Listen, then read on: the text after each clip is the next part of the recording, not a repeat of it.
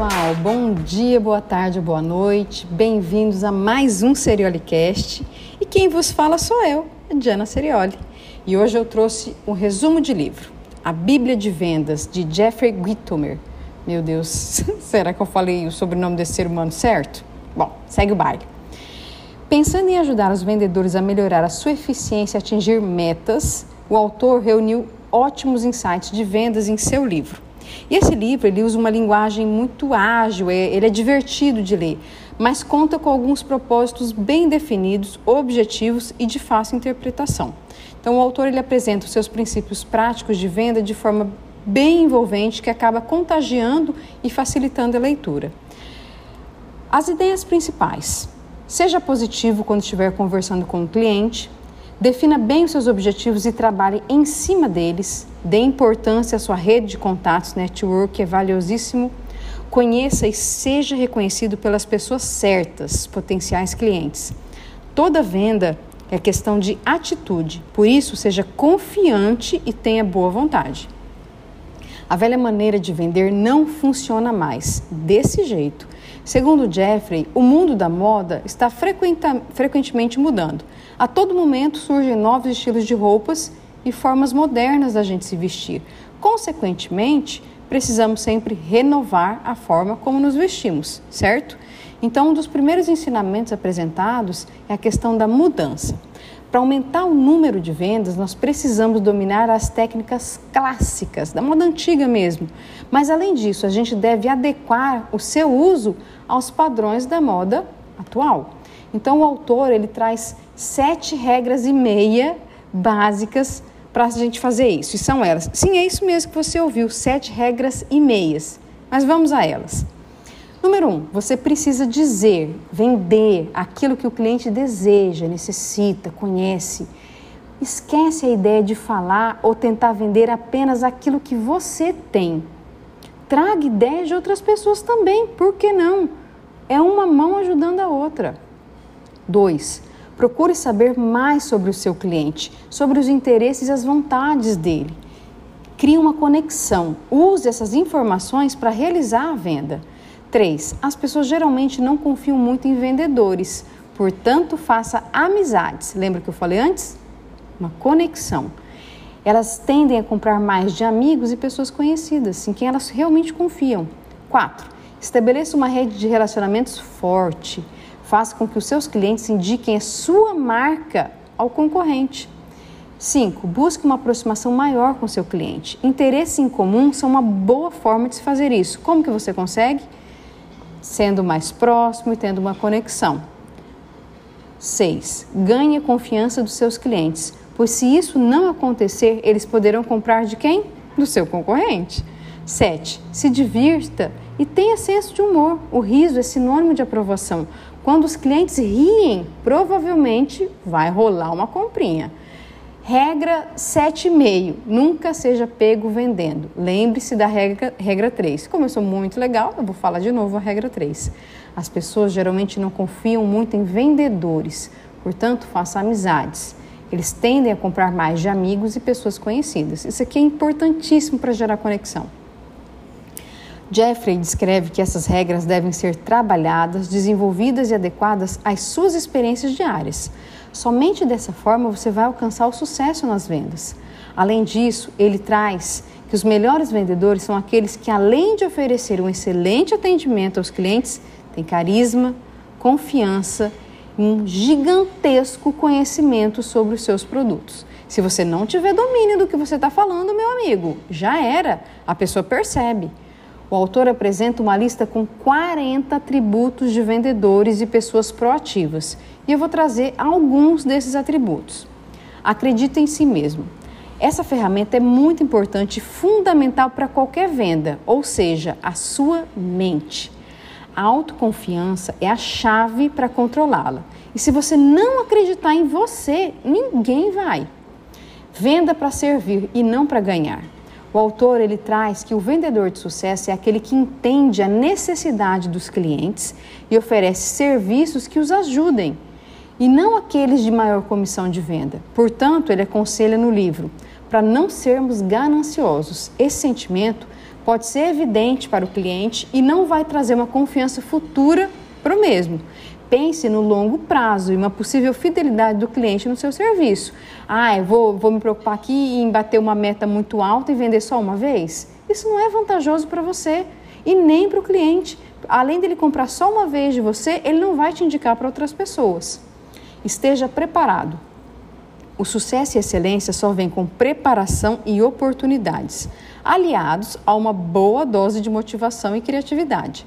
Segundo o autor, você precisa estar munido de todas as ferramentas, táticas e frases criativas para poder interagir com as pessoas. Com isso, ele sugere que você evite ao máximo usar expressões conhecidas e pré-definidas para se comunicar. Por exemplo, bem, francamente, eu estou falando sério. Em que posso ajudá-lo? Como você está? Você está preparado para fazer o pedido hoje, seu João? E aí, vamos levar? Não faz isso. Lembre-se que você não deve parecer um vendedor. Ele sabe que você é um vendedor, mas você não precisa de fato usar esse uniforme. Entenda como o processo funciona. Entenda como você deve se comportar e como abordar esse cliente. Seja sincero e seletivo. Pode até parecer um pouco rude, mas não adianta querer vender um produto para alguém que não quer comprar esse produto. Portanto, o autor diz para a gente não perder tempo com esse tipo de situação. Da mesma forma, seja sincero com seus clientes. Se você quiser ajudá-los, o sentimento vai ser recíproco, porque isso auxilia o processo de criação de confiança e até mesmo de fidelidade ao seu serviço. Eu conheço, inclusive, pessoas que vendem produtos e quando o produto é, não é bom, ele fala: olha, isso aqui não presta, não leva, eu já usei e não funcionou. Agora, esse aqui é bom, esse aqui eu confio. Você entende? Você percebe que a pessoa começa a criar um vínculo com você? A confiar no que você diz? Outro atributo, aparência. Tenha cuidado para não se parecer um vendedor, mas tenha uma aparência de um profissional. Eu falo muito isso aqui. Você não tem que estar bem vestido o tempo inteiro, mas estar. Voltando aqui, você não tem que estar bem vestido o tempo inteiro, mas estar vestido de acordo com as ocasiões. Então, fique sabendo, tenha isso como certo. Uma boa apresentação pessoal cria grandes expectativas nos clientes, não somente de você, mas da marca que você representa.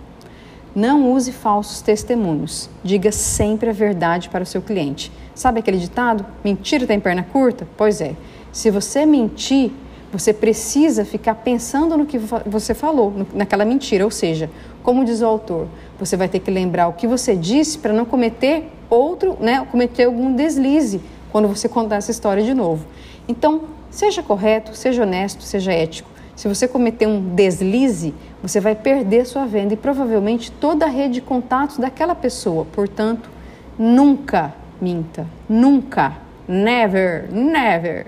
Por outro lado, testemunhos verdadeiros fortalecem a sua capacidade de vendas. De acordo com as experiências do autor, não há nada melhor para se gabar do que falar de clientes satisfeitos é você trazer o seu testemunho verdadeiro de causos reais. Isso é maravilhoso, porque se em algum momento esse seu cliente aí encontrar com aquele cliente satisfeito, eles vão conversar a respeito. Isso é top demais para você. Supere a objeção. A venda só começa quando o cliente diz não. Olha isso. O livro aborda alguns motivos para o não que o cliente diz. Quais seriam? A pessoa pode não ter o dinheiro suficiente, ele pode ter o dinheiro, mas prefere ou busca um preço mais barato. Ele não quer comprar o seu produto porque ele já está fidelizado com outro fornecedor.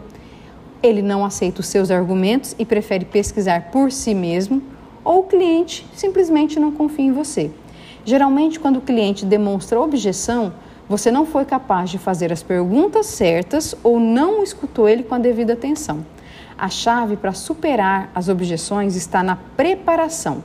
Você precisa se envolver com o cliente e criar um ambiente seguro para ele. Ou seja, talvez o momento de oferecer algo para ele não seja no primeiro encontro. Você pode falar a respeito do seu produto, do seu serviço, criar o desejo, criar a vontade nesse cliente. Olha, eu preciso disso. E aí, se você perceber que despertou essa curiosidade, aí sim você vai falar. Humor. O humor é uma excelente habilidade de vendas, porém, o autor descreve no livro que o seu uso precisa ser com muita cautela. Você não pode exagerar na dose, né? E oferece, eh, o autor ele traz algumas orientações em relação a isso. Use essa habilidade do bom humor para quebrar o gelo. Se você fizer o possível para que o cliente se sinta confortável, relaxado, de bom humor ou dando risadas, já é meio caminho andado. O conhecido humor negro não é uma boa opção. Tem pessoas que são muito sensíveis em relação a algumas piadas.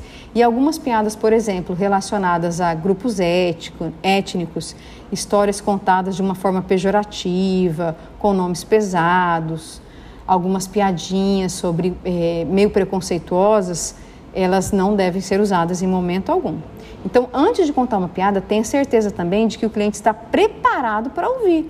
Se ele tem interesse nesse tipo de coisa, porque isso pode ser crucial. Imagina se o cliente está com pressa.